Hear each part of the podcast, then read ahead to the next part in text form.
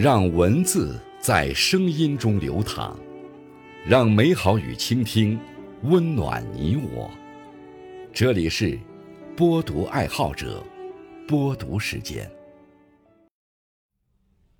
各位好，今天为大家推荐和分享的文章是《真正的大格局：容颜、容人、容事》，作者乔南。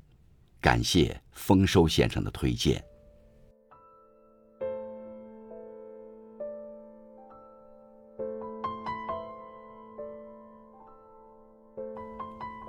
宽容是一种智慧，也是一种格局。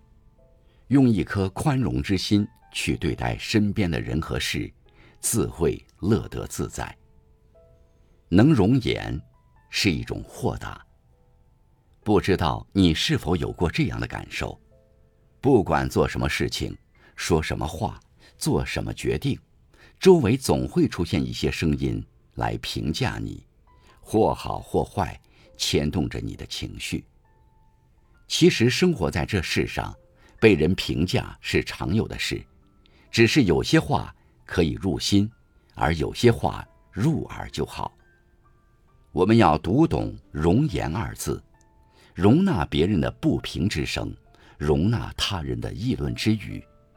有用的话，认真听；无用的话，一笑而过就好了。不因别人的夸奖而沾沾自喜，也不因别人的批评而怀疑自己。做一个豁达的人，不争不辩，做好自己就好。能容人，是一种修养。每个人都有每个人的活法，每个人都有自己的标准。如果没有容人的雅量，总是盯着别人的人生，终究走不好自己的路。人生在世，千万别用自己的尺子去丈量别人的生活。我们要读懂“容人”二字，允许别人的优秀，不嫉妒；允许别人的失误，不计较。允许别人有缺点，不取笑；允许别人做自己，不指点。宽待别人，就是善待自己。能容人，是一种修养；能容事，是一种从容。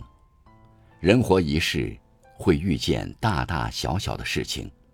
有些人，哪怕遇到再大的事情，都会积极面对。这样的人。心胸足够宽广，容得下一切的好事、坏事、难事、苦事。人生不可能一帆风顺，生活也不可能事事如愿。